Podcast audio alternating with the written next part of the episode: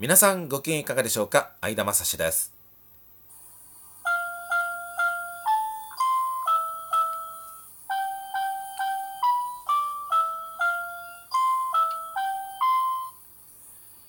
この番組は本庄市在住の私相田が日々流れゆく情報の海の中から毎回テーマを拾い出して私なりに語っていきます。日刊相田正史どうぞお付き合いください。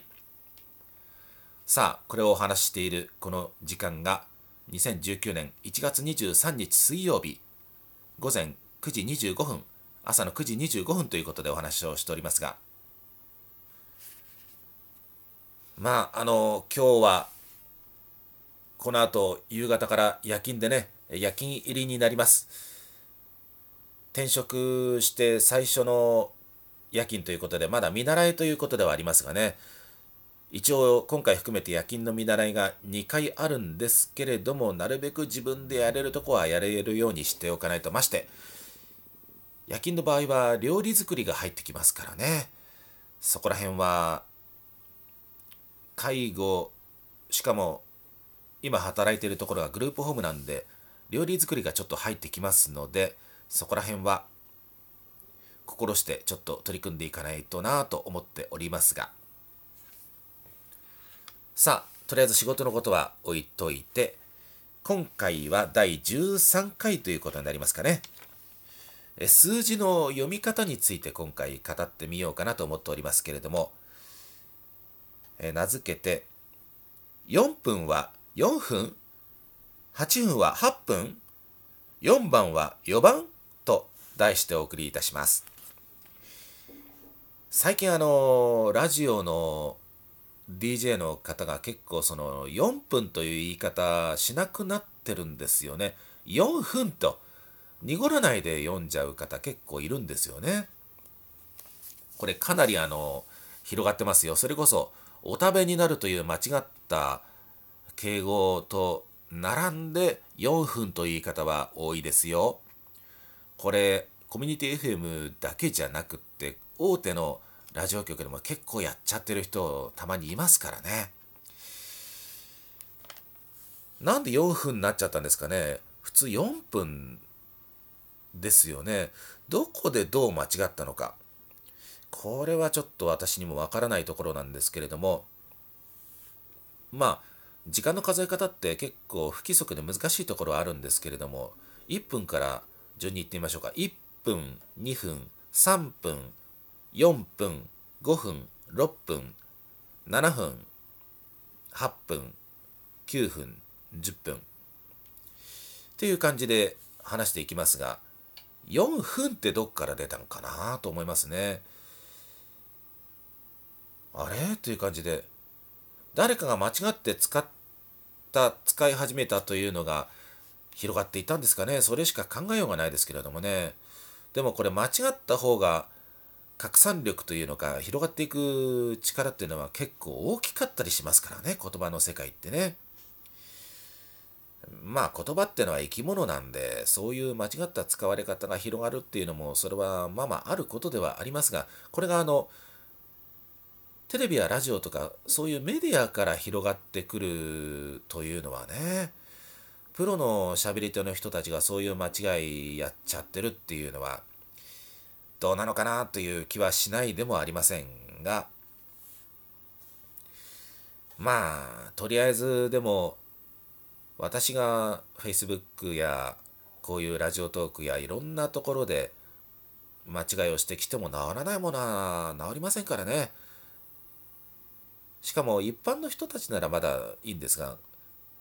放送で飯を食ってる人が間違ったまんまっていうのがねずっと来てますからねもうそういう人たちにつける薬はないんでほっとくしかありませんが。まあでもとりあえず指摘はしておきますがね。あメールが来た音ですね。すいません。ちょっとあのスマホがそばにあったもんですからちょっとあの隣に置いておきましょう。すいません。まあシンプルなメールの音にしておいてよかったというところですがね、えー、話を次に進めましょう。それから先ほど8分というふうに言いましたけれども、これ、放送では8分というふうに呼んでますね。でもこれは8分という言い方が、えー、寛容的に使われてますね。え飛んでも8分歩いて10分という言い方ね、えー、よくしますけれどもだから8分は本来8分なんですけれどもこれもあの8分という言い方で揃えてるこっちの方は治ってるんですよね不思議なものでテレビやラジオで言われる時には8分というふうにこれはなぜか揃っているんですよね。これどういうことなんでしょう。本当にあの基準がなくてグダグダになってるんですけれども今アクセント辞典みたいなものってないんですかね。私あの学生自分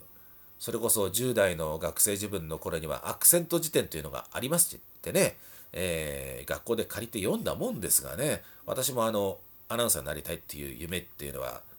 子供の頃持ってましたからアクセント辞典を借りて読んだっていう記憶がありますけれども今アクセント辞典ってないんですかね？というかプロのアナウンサーの人がアクセント辞典をアクセント辞典を片手にして常に直していこうという気がないんでしょうかね？そこら辺はよく分かりませんがね。どっちにしても4分のことは4分という癖して8分は8分でなぜか統一されているという不思議な感じがいたしますが。時間の数え方一つとってもそうですからね。まあでもこれは日本語自体がそういう曖昧なところがあるということの証明に他ならない部分がありましてね。もう一つ例を挙げれば4番という言い方しますね。1番、2番、3番、4番。これは野球に行きますと4番ですからね。野球場であまり4番と言いません。それをもし言ったとすれば、ああ、まだ野球の初心者の人なんだなというふうに一発でバレますがね。野球を見に行ってる人だったら、まず4番ですよね。4番バッターというふうに言いますからね。これも、だから、統一取れてないなという感じで考えてみたらそもそもなぜ野球の方は4番になったのかということの裏返しでもあるんですけれどもね。一般的には4番だけれどもなぜ野球で4番なのかというこれも考え始めたら不思議でねそれこそ春日三球照代さんじゃないですけどね夜も出られなくなっちゃうというふうに考え始めたらそんな感じになっちゃいますけれどもね。これはあれですね。野球が出てきたんで話のついでに言いますけれどもこれはあの1点先制というふうによくラジオの実況なんかで言ったりしますね。タイムリーヒットで1点先制1対0 1対0とは言わないですね。その場合は1対0ですね。1点先制1対0という言い方をしますけれどもね。これもしかすると時代があと10年20年流れると1点という言い方になってくるのかもしれませんね。1点先制、1対0というね、